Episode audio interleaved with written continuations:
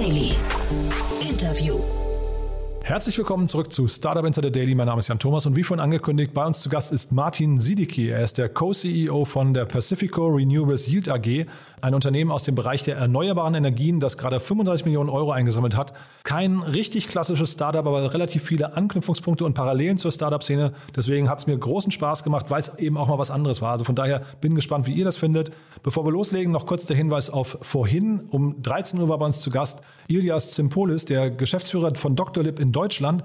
Und das war natürlich ein sehr, sehr spannendes Gespräch vor dem Hintergrund der 500 Millionen Euro Runde, die das Unternehmen gerade abgeschlossen hat. Hat mir großen Spaß gemacht. Ähm, wenn euch der Gesundheitsmarkt interessiert oder große Runden euch faszinieren, dann äh, ja, wahrscheinlich einfach mal reinhören. Das Gespräch findet ihr, wenn ihr in eurem Feed ein bisschen zurückscrollt auf das Gespräch vor diesem hier. Damit, ja, genug der Ankündigung. Jetzt kommen noch kurz die Verbraucherhinweise und dann geht's los mit Martin Sidicki, dem Co-CEO der Pacifico Renewables Yield AG. Startup Insider Daily. Interview. Ich freue mich sehr. Martin Sidicki ist hier, Co-CEO von der Pacifico Renewables Yield AG. Martin, toll, dass du da bist. Hallo. Hi Jan, freue mich auch hier zu sein. Super. Und ich freue mich, weil wir sprechen vor dem Hintergrund einer ja, 35 Millionen Euro Runde. Ich weiß gar nicht, ob man es Runde nennen darf, musst du gleich mal beschreiben, weil ihr seid schon ein, ein bisschen besonderes Unternehmen. Ihr seid ein Startup, aber dann irgendwie auch ein bisschen nicht, ne? Das ist richtig. Wir sind ähm, in vielerlei Hinsicht noch ein Startup, ähm, was die Historie äh, der Gesellschaft angeht. Uns gibt es jetzt seit gut zweieinhalb Jahren. Wir haben allerdings sehr früh äh, den Weg an die Börse gesucht. Ähm, liegt an unserem Geschäftsmodell. Da sage ich gerne noch ein bisschen mehr dazu. Insofern war es viel mehr eine Finanzierung als eine klassische Runde, wie man sie im Startup-Umfeld sieht. Mhm äh, müssen wir gleich mal einsteigen, dann, warum ihr auch so früh an die Börse gegangen seid, weil das ist natürlich, das ist so ungewöhnlich. Ähm, aber vielleicht fangen wir mal kurz mit der Historie an und dem Geschäftsmodell und der Idee dahinter. Ne? Ähm, kannst du vielleicht mal uns ein bisschen durchführen, wie ist das losgegangen und warum ist das jetzt auch so ein kapitalintensives Business? Sehr gerne. Ähm, zur Historie. Es gibt in München die Avantis-Gruppe. Das ist das Family Office vom Alexander Samwa und dem Jeremias Heinrich, ähm, die schon seit 2013, 14 im Bereich erneuerbarer Energien aktiv sind hatten dann eine gewisse Infrastruktur und ein kleines Portfolio aufgebaut und haben sich dann 2019 die Frage gestellt, wie es denn weitergehen kann, was der Weg an den Kapitalmarkt sein könnte. Ich war damals auch ähm, gemeinsam mit dem anderen Co-CEO, mit dem Christoph, bei JP Morgan und das war der Zeitpunkt, wo wir ähm, dann die Alexander Samba und Jeremias Heinrich kennengelernt haben und eben uns gemeinsam die Frage gestellt haben, was könnte der Weg an den Kapitalmarkt sein. Dann haben wir uns natürlich Geschäftsmodelle angeschaut, die, ähm, die funktionieren, die man im Bereich erneuerbare Energien sieht, haben das Geschäftsmodell der Yieldco im angelsächsischen Raum für uns entdeckt. Das ist ein sehr einfaches Geschäftsmodell. Dahingehend, dass eine klassische Yieldco ein Stromproduzent bzw. Betreiber von Anlagen im Bereich erneuerbarer Energien ist, diese jedoch nicht entwickelt, sondern eben, wenn sie entwickelt sind, erwirbt. Ähm, da wir auch der Überzeugung sind, dass die Entwicklung dieser Anlagen sehr volatiles und risikoreiches Geschäftsmodell ist, passt nicht so gut an die Börse. Die Anlagen zu betreiben mit den stabilen, prognostizierbaren Cashflows passt sehr gut an die Börse. Dann haben wir entschieden, dass wir eben den Teil oder das Portfolio, das es schon gab, in unsere Gesellschaft untechnisch gesprochen aus, rauscarven, den Teil per Listing an die Börse bringen und dann schrittweise über Kapitalerhöhungen wachsen, weil du hast es gesagt, das ist ein kapitalintensives Geschäftsmodell. Der Erwerb dieser Anlagen ähm, setzt voraus, dass man sie eben auch erwerben kann bzw. finanzieren kann. Da gibt es immer eine relativ hohe Eigenkapitalkomponente. Und da haben wir uns gesagt, naja, wenn wir ohnehin heute schon wissen, dass wir zukünftig Anlagen erwerben wollen, warum nicht früh den Weg an die Börse wählen und dort eben schrittweise das Eigenkapital einsammeln, das wir dann eben auch brauchen, um die Anlagen zu erwerben. Und das war der Hintergrund, warum wir dann die Gesellschaft, als sie noch, sagen wir, eine überschaubare Größe hatte, im November 2019 an die Börse gebracht haben. Und seitdem sind wir über drei Kapitalerhöhungen und jetzt die letzte Finanzierung mit der UBS gewachsen und haben darüber die Mittel eingeworben, die wir brauchen, um die Anlagen erwerben zu können und dann infolgedessen zu betreiben. Ist das ein Modell, was für andere Unternehmen auch funktionieren würde? Weil es ist ja relativ ungewöhnlich, wie gesagt, dass man so früh an die Börse mhm. geht. Hat ja auch einen sehr hohen Verwaltungsaufwand, glaube ich. Ne? Man muss ja irgendwie, ähm, also eine AG zu führen und, und, und die Offenlegungspflichten und so sind, glaube ich, ganz anders nochmal als, und, und viel aufwendiger als bei einer GmbH. Äh, lohnt sich das für Unternehmen, die noch in der Wachstumsgeschichte drin sind, die vielleicht noch gar nicht profitabel sind und eigentlich dann eben nur externes Kapital reinholen möchten? Oder würdest du sagen, das ist nur in eurem speziellen Fall relevant gewesen und, sinnvoll? Hm, also ich könnte mir gut vorstellen, dass es auch für andere Unternehmen im Infrastrukturbereich, die wirklich die Anlagen erwerben oder die Vermögensgegenstände, ein interessantes Geschäftsmodell sein kann, weil man ja auch sehr früh, du sagst es, der, der, der Verwaltungsaufwand ist immens. Äh, das, das Korsett der Börse ist das engstmögliche, in dem man sich äh, gesellschaftsrechtlich bewegen kann. Aber wir haben uns eben gesagt, na, irgendwann geht der, führt der Weg ohnehin dorthin, mhm. wenn wir das Ganze früh annehmen und, ähm, und uns auch sehr schnell als, als sagen wir, als Marktteilnehmer in, an der Börse und als, als, als, ähm, als Unternehmen, das regelmäßig Kapital aufnimmt, etablieren können, wachsen wir quasi in die Struktur noch ein bisschen rein und haben deswegen den Weg sehr früh gewählt. Ähm, ich würde aber vermuten, dass es vor allem für Unternehmen im Infrastrukturbereich Sinn ergibt und vor allem für Unternehmen, die wissen, dass sie perspektivisch Zukäufe machen, die sie, ähm, die sie eben finanzieren müssen durch die Kapitalaufnahme und was natürlich der Vorteil ist, über diese schrittweisen Kapitalaufnahmen äh, zu wachsen im Vergleich zu einem klassischen IPO, dass man immer in der Lage ist, dass das Kapital, das man aufnimmt, auch um, umgehend zu investieren. Ähm, dadurch geht ein bisschen weniger Rendite verloren, als wenn man einmal das große IPO macht, das Geld auf der Bilanz hat und dann schrittweise über die Jahre investiert. Es ist auch ein sehr aktionärsfreundliches Modell, aber es setzt eben voraus, dass man genug Visibilität auf zukünftige ähm, Akquisitionen hat, und weiß, die Funding-Maßnahmen kommen und man kann das Geld auch umgehend investieren. Mhm. Also ich würde vermuten, für ein Unternehmen im Bereich, für ein Unternehmen in der Technologiebranche wäre es wahrscheinlich nicht der richtige Weg. Ja, und ähm, Jeremias Heinrich hast du gerade erwähnt, wenn man ihn googelt, dann sieht man sofort, er ist bei Picos Capital dabei und Picos Capital, da hatte ich neulich den äh, Bastian Hasslinger hier zu Gast, mit dem habe ich sehr ausführlich über den ganzen Bereich Revenue-Based Financing und Venture Debt gesprochen. Und wäre das bei euch nicht eigentlich auch ein Modell, wo man sagt, man wächst eigentlich, wenn man, also gerade bei Investitionen, man wächst eigentlich über, äh, über Fremdkapital? Ja, bei uns ist, ähm, gibt es noch die Besonderheit, dass wenn wir Anlagen erwerben, diese immer in eigenen Zweckgesellschaften ähm, sitzen, in sogenannten SPVs. Aha. Und wir dann den Eigenkapitalanteil eben finanzieren, aber innerhalb dieser Zweckgesellschaften es in der Regel schon eine Projektfinanzierung gibt. Das heißt, wenn wir die Anlagen kaufen, kaufen wir die in der Regel schon mit Fremdkapital ausgestattet. Ähm, das heißt, wir, wir haben auch, bevor wir jetzt die größere Finanzierung mit der UBS gemacht haben, die strukturell ähm, über äh, den Projektgesellschaften sitzt, schon ähm, sehr viel mit Fremdkapital gearbeitet. Das liegt bei uns in der Natur der Sache, weil wir immer, wir haben die Zweckgesellschaft, dann haben wir eine sogenannte Non-Recourse-Finanzierung. Das heißt, man stellt das, was in der Zweckgesellschaft an Vermögensgegenständen vorhanden ist, dem Kreditgeber als Sicherheit er darf aber die Zweckgesellschaft nicht verlassen. Und ähm, darf, das ist in, im, im Bereich erneuerbarer Energien ein sehr, sehr gängiges Konstrukt, dass man eben schon mit den Projektfinanzierungen, sagen wir, relativ viel Fremdkapital innerhalb der Zweckgesellschaften hat. Und dadurch war es eben auch für uns so ein großer Erfolg, nochmal in der Ebene drüber, wo man mhm. im strukturellen Nachrang ist, nochmal eine Finanzierung stemmen zu können. Und ähm, es ist dann bei uns ein bisschen mehr asset-based. Finance, weil wir ja die, die Anlagen auch als Sicherheit geben können und eben nicht nur die Revenues. Mhm. Und jetzt nochmal kurz zur Personalie Jeremias Heinrich. Er ist ja auch bei Enpal im, ich glaube, im Board, ne, wenn ich das richtig weiß. Ähm, Gibt es hier einen Masterplan? Also äh, hat, haben die beiden Unternehmen was miteinander zu tun? Wir sind in der gleichen Industrie, ähm, haben aber nichts miteinander zu tun. Also wir haben, äh, es gibt keinen Austausch, wo man sich, wo man sich irgendwie überlegt, was man, was man gemeinsam machen könnte. Hintergrund ist, dass das Geschäftsmodell von Enpal doch sehr anders ist. Mhm. Ähm, Enpal macht ja vor allem Aufdach-Solar. Mhm. Wir versuchen eigentlich ähm, viel mehr größere Parks zu erwerben, ähm, für die Immobilien dann eben nicht mehr in Frage kommen. Mhm. Aber es gibt natürlich einige Aktivität im Umfeld der Avantis-Gruppe beziehungsweise der Pelion Green Future. Das ist dann äh, der Teil der Avantis-Gruppe, der sich mit den Erneuerbaren beschäftigt ähm, in, dem, in dem, sagen wir, breiteren Marktsegment erneuerbarer Energien. Was sind denn so eure, äh, vielleicht kannst du mal ein bisschen über die Zielgruppen nochmal sprechen und auch über eure, ich weiß nicht, Herausforderungen gerade. Also wie, wie mhm. du hast ja gerade schon mir im Vorfeld gesagt, ihr seid sehr klein oder sehr lean aufgestellt. Ne? Das heißt, ja. äh, du, ihr habt trotzdem ein sehr starkes Wachstumsgehen, hast du gesagt. Wie groß kann sowas mal werden und was muss auf dem Weg dahin passieren? Also groß kann es dahingehend werden, dass ähm, dass wir den Zugang zu den Anlagen uns darüber sichern, dass wir mit Entwicklungsgesellschaften, also mit Projektentwicklern exklusiv zusammenarbeiten. Mhm. Ähm, ich hatte anfänglich erwähnt, dass der Weg an die Börse auch deswegen zielführend war, weil wir eine hohe Visibilität auf Wachstum haben. Das Visibilität, die Visibilität auf das Wachstum resultiert daraus, dass wir diese Partnerschaften haben. Das heißt, es gibt eine Gruppe an Projektentwicklern, die mit uns zusammenarbeiten und wir haben ein sogenanntes Vorkaufsrecht, aber keine Verpflichtung, deren Anlagen zu erwerben.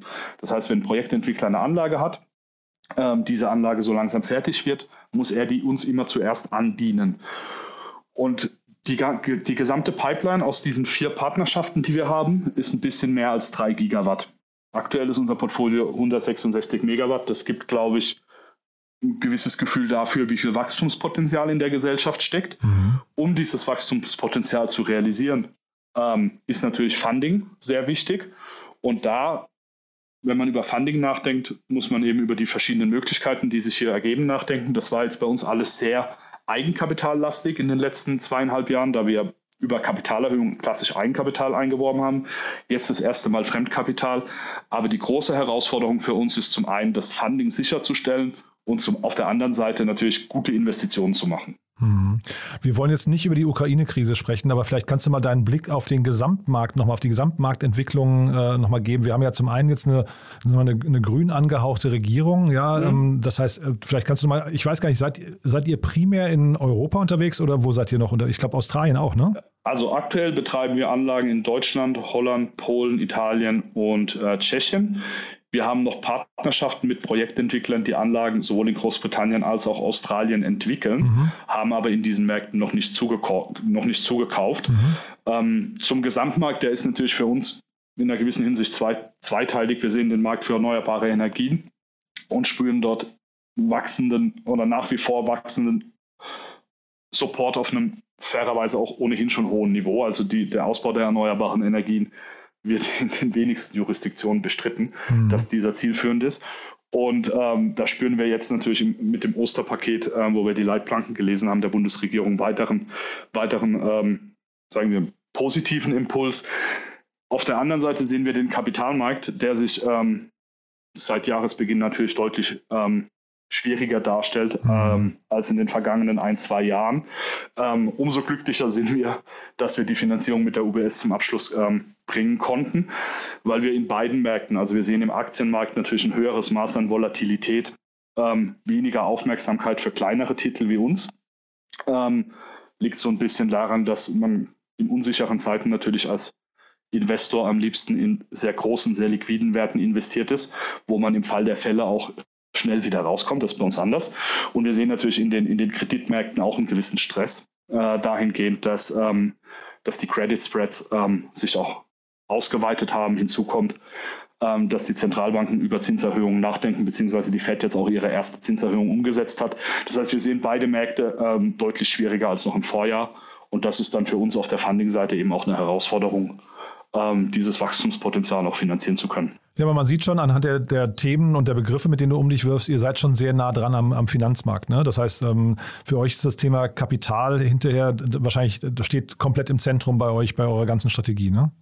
Na, nicht. Also es ist so, dass ähm, es gibt den zweiten Co-CEO, der Christoph, der sich um die Investments kümmert und um die Partnerschaft mit den Projektentwicklern. Und du hast jetzt das Pech, dass du mit dem Funding-Vorstand sprechen musst. okay. Ist ja kein Pech, ich finde das ja super spannend. Ne? Ja, cool. Das heißt, bei mir ist das immer im, im Zentrum meiner Aufmerksamkeit, sind mhm. immer mehr die Kapitalmärkte und tick weniger die, weniger die Anlagen, die wir erwerben. Bei Christoph ist es genau andersrum. Mhm. Und irgendwie ist wie in einer guten Ehe, ähm, der eine muss das Geld ran schaffen, der andere darf es ausgeben. Und dadurch ist mein Fokus immer ein bisschen mehr auf, den, auf daran, ähm, über Funding nachzudenken. Aber dann eben auch ein gutes komplementäres Team, das ist ja auch schon mal, schon mal sehr wichtig. Ne? Ja. Äh, das heißt, wo, wenn wir jetzt vielleicht mal so die, die nochmal das nächste Jahr oder die nächsten anderthalb Jahre uns angucken, wie siehst du eure Entwicklung bis, ich weiß nicht, sag mal Ende, Ende nächsten Jahres vielleicht? Ähm, also was wir als, als offizielles ähm, Ziel ähm, auch kommuniziert haben, ist, dass wir das Portfolio von aktuell 166 Megawatt bis Ende 2023 auf 400 Megawatt ausbauen wollen. Das heißt, wir haben hier noch einiges vor uns. Das ist so sagen wir in einem Satz zusammengefasst, das, was, was wir erreichen wollen und was wir uns selbst als Ziel gesetzt haben mhm. und ähm, was wir auch offen so mit unseren Aktionären geteilt haben. Weil wir glauben, es ist zum einen ein sehr ambitioniertes Ziel. Es ist immer noch mehr als eine Verdopplung des mhm. aktuellen Portfolios. Aber andererseits gemessen an der Pipeline über mit ein bisschen mehr als 3 Gigawatt natürlich auch ein erreichbares Ziel, wenn wir unseren Job gut machen. Mhm. Und nochmal vielleicht kurz die UBS, das ist die UBS Asset Management. Die haben eine Privatplatzierung, ähm, ähm, was ich, äh, ist über eine Privatplatzierung gelaufen. Ne? Mhm. Kommen jetzt auch Privatkunden der UBS dann eben automatisch, werden die über eure Anteilseigner oder ist das komplett losgelöst voneinander? Das ist, ähm, das ist losgelöst. Also die UBS, ähm, also das, der, der Kreditgeber ist die UBS Asset Management und innerhalb ähm, der UBS Asset Management ist es der Debtfonds für Infrastruktur. Und äh, Privatplatzierung heißt in dem Fall, dass ähm, dieser Debtfonds eben das komplette Kreditvolumen auf sein eigenes Buch nimmt. Also mhm. es ist ganz, ganz im Gegenteil. Es gibt eben den einen Kreditgeber, ähm, der bereit bei uns diese 35 Millionen Euro zur Verfügung zu stellen. Hm.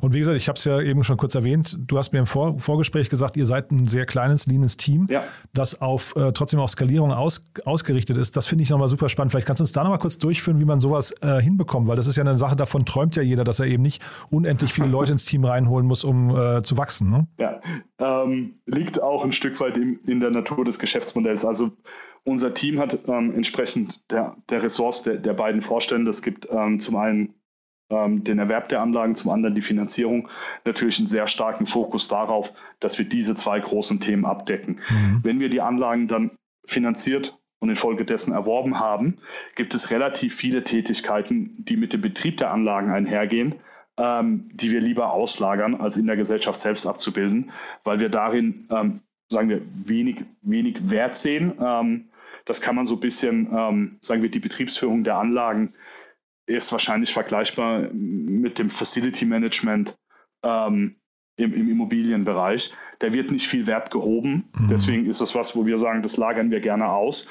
Und dadurch sind wir eben in der Lage, mit einem sehr schlanken, agilen Team ähm, wirklich uns nur auf die Themen zu konzentrieren, mit denen wir Wert schaffen. Und das heißt eben bei uns neben, muss man fairerweise sagen, neben dem Investment und Funding natürlich haben wir noch, ähm, haben wir noch einen General Counsel. Das ist wahrscheinlich das, was du unter äh, Verwaltungsaufwand einer AG beschreibst. Ähm, eine AG ohne eigenen Jurist ist ganz schwer. Mhm. Wir haben ein Finance-Team im Sinne von Finance and Accounting und Tax, weil wir ja auch ähm, alle Berichtspflichten haben, die mit der Börsennotierung einhergehen. Ähm, aber so sind wir, sind wir, also wir sind strukturell in der Lage, uns, uns wahnsinnig schlank aufzustellen. Und das macht auch, glaube ich, das Unternehmen ein Stück weit aus, dass wenn wir unser Ziel Ende 2000, 2023 von 400 Megawatt erreichen, unser Portfolio fast verdoppeln, ähm, unser, unser, sagen wir, Headcount kann mhm. unterproportional mitwachsen. Super. Also sehr spannend finde ich. Wie gesagt, ist ein Unternehmen, was mir so noch nicht untergekommen ist. Deswegen finde ich das wirklich hochinteressant.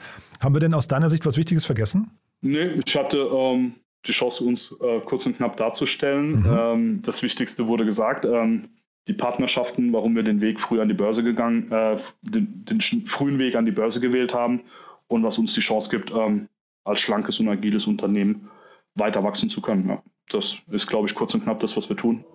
Startup Insider Daily. One more thing. Präsentiert von Sestrify. Zeit- und kostensparendes Management eurer SaaS-Tools. Martin, also wie gesagt, hochspannend und du hast ja gerade schon erzählt, ihr habt äh, einen äh, General Counsel, aber du selbst hast auch gerade sehr viel zu tun oder immer wieder zu, zu, tun mit Verträgen und das hat dann etwas mit deinem Lieblingstool zu tun. Wir stellen ja hier immer in der Kooperation mit Sestrify noch die Lieblingstools unserer Gäste vor und äh, ja, ich weiß schon, was du mitgebracht hast, aber ich finde, es passt auch sehr gut, ja.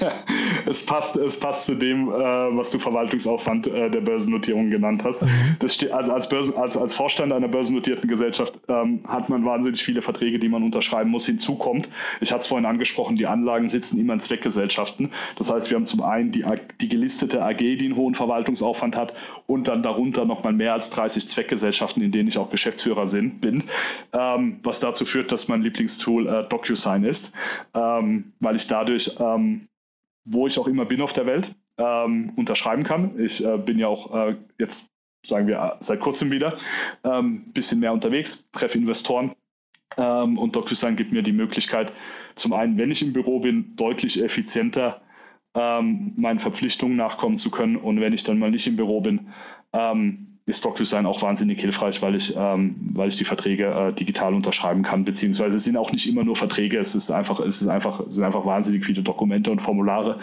die über meinen Tisch gehen oder über den Tisch der beiden Vorstände hier. Und da ist DocuSign eine signifikante Erleichterung.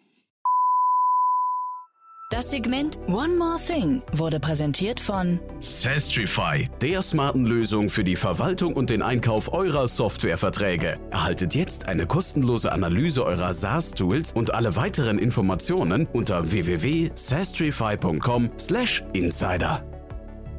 Martin, also es hat mir wirklich großen Spaß gemacht. Danke, dass du da warst und diese vielen Insights geteilt hast. Ich finde es, wie gesagt, ein sehr, sehr spannendes Unternehmen. Ich würde sagen, wir bleiben in Kontakt. Wenn es bei euch große Neuigkeiten gibt, sag gerne Bescheid, ja? Das mache ich sehr gerne und es hat mich ebenso sehr gefreut. Danke, dass du dir die Zeit genommen hast.